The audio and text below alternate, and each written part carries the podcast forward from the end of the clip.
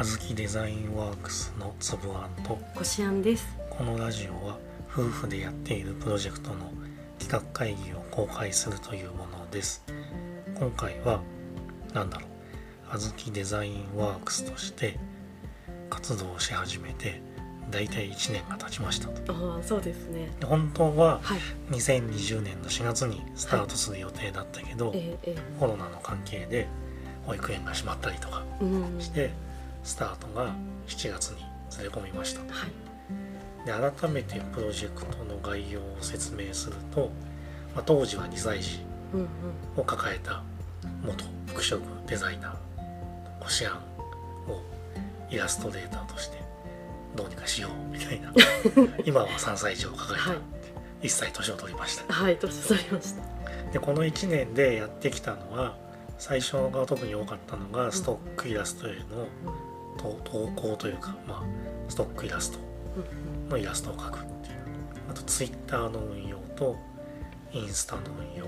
インスタはね最初当初そこまでいけてなかったもんね。そうだね。うん。うんでライあとやったのは LINE スタンプ作ったりとか、あと最近はうんクラウドワークスでうん。イラストの仕事、はい。ロゴ作ったりとか、まあ、あとこのラジオのうんうん。配信、ざっとそんな感じ。で、はい。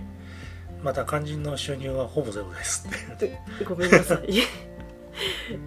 ビビたる収入と言えないぐらいの。あのサンドイッチマンの伊達のカロリーゼロ理論的な勢いで。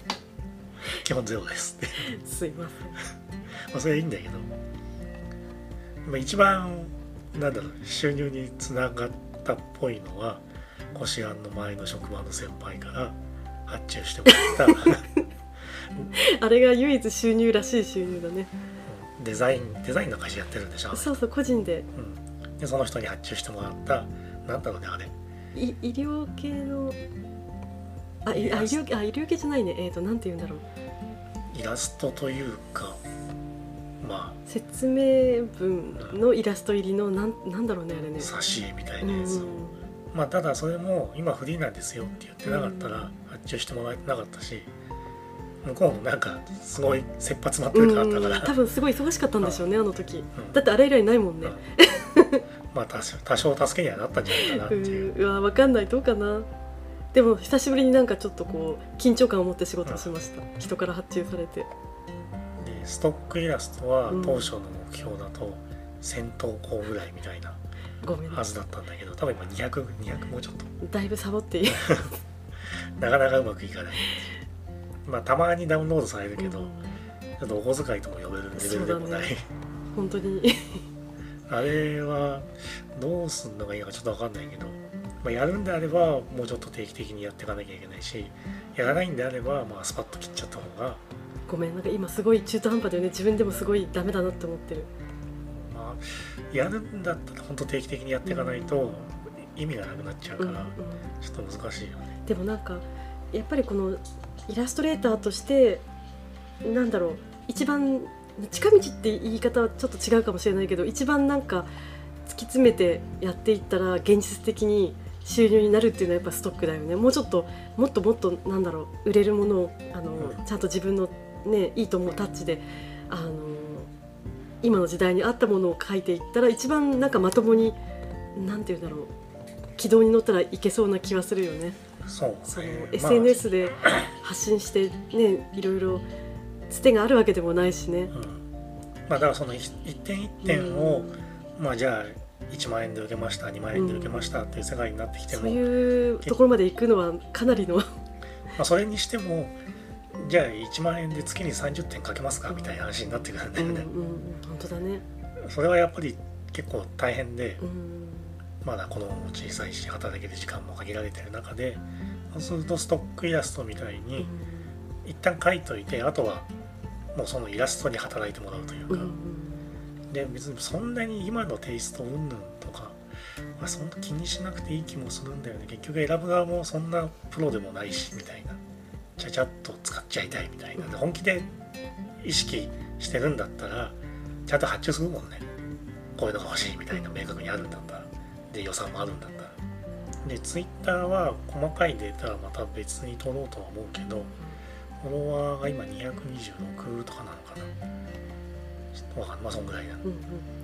あの元が。き増えたの229になっほんとで元があの粒あん一人だったんだから、まあ、200倍になりましたと、た1 200年倍本当ですね。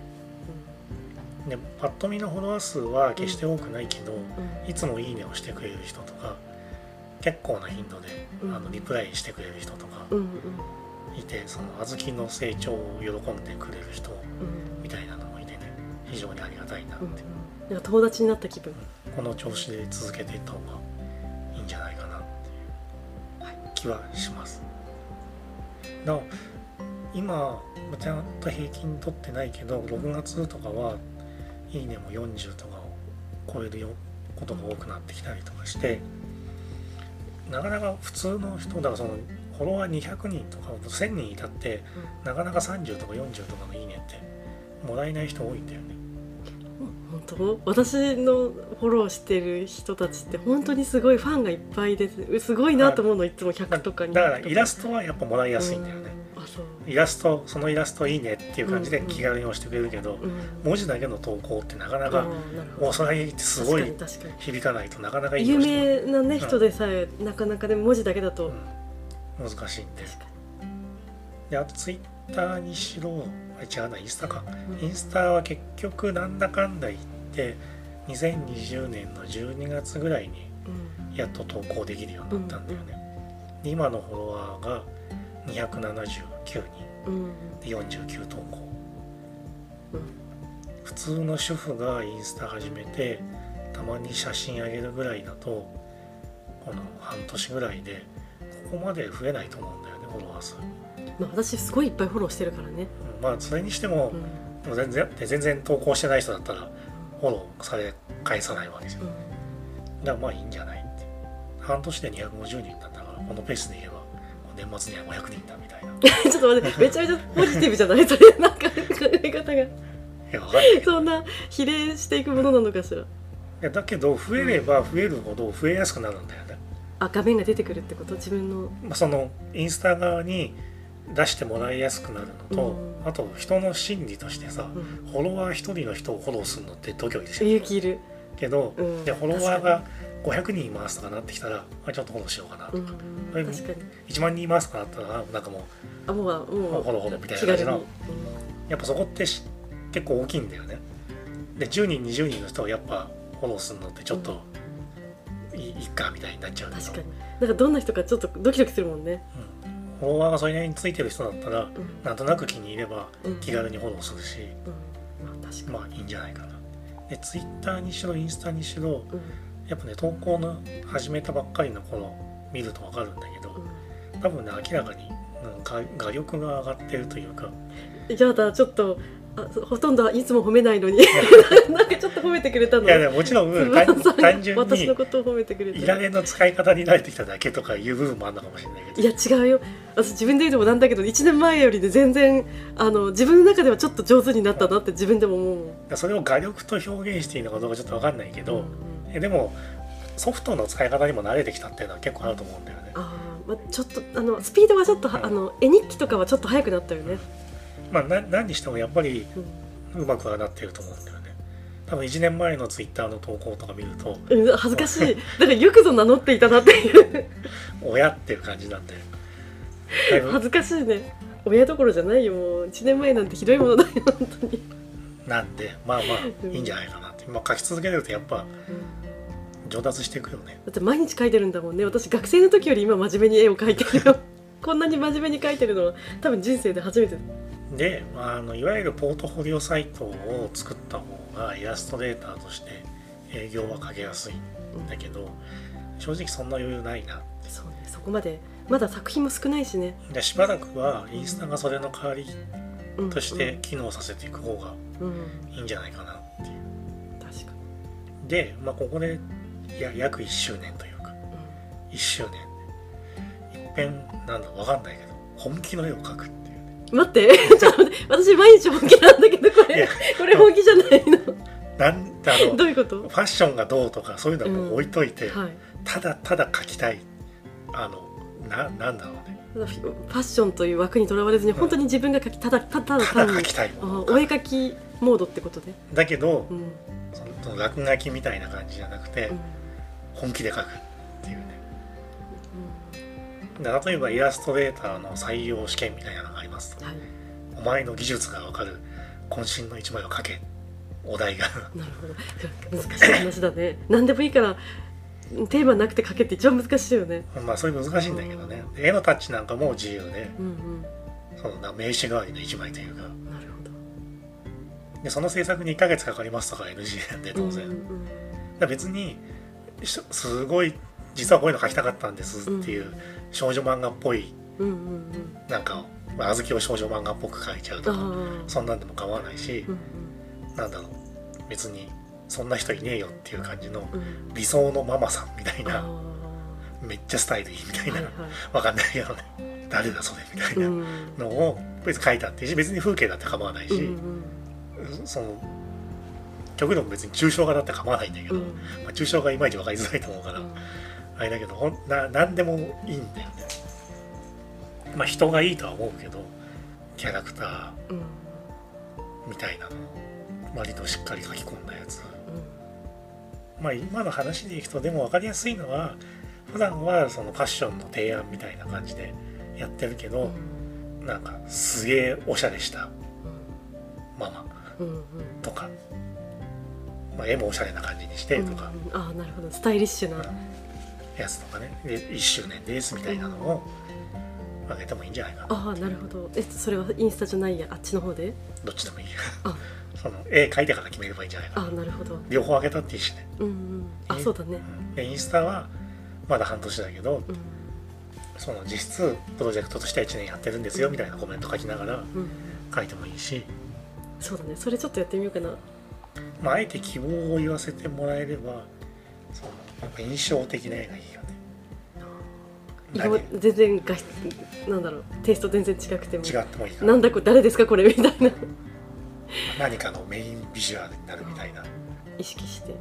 一番楽楽って言い方すると失礼なんだけどちょっと感傷的な風景にするとかね。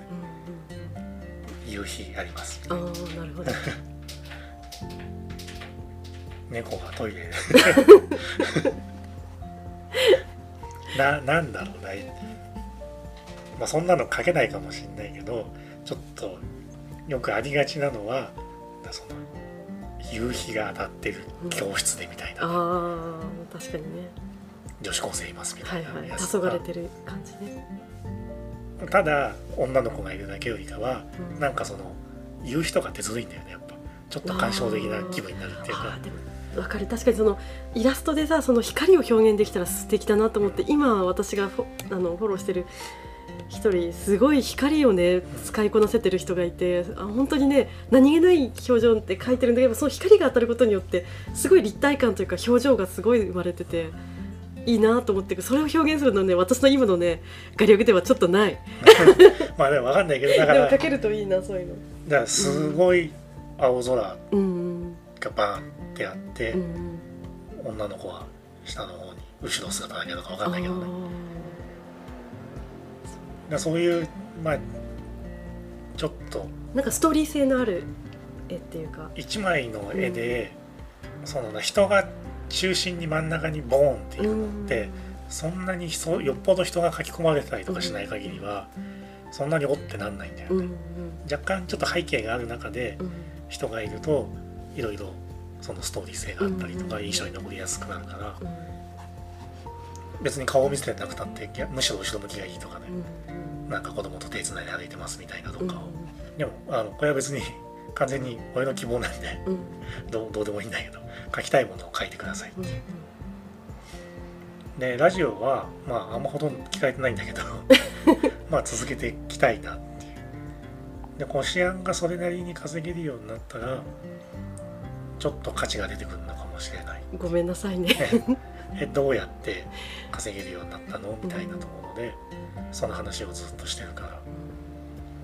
でなんだろう。逆にうん稼げるようになった時にもう一遍改めてこういうふうにやって割と稼ぐことができましたうんみたいな話をしてその時になんだろう。ちの喋る技術が追いつかないとあれなんでそれの練習みたいなところも今はあるかなって。いつかお便りとか欲しいよね本当だね。ごめんね。うん。本当にごめんね。質問に答えるみたいなね。わあそれ素敵だね。なんか芸能人みたいなね、まあまあそれはいいとして、うん、まあそんなこんなで2年目も同じようにやっていきますんでよろしくお願いしよろますしくお願いします。おしまいですはい。ありがとうございました。ありがとうございました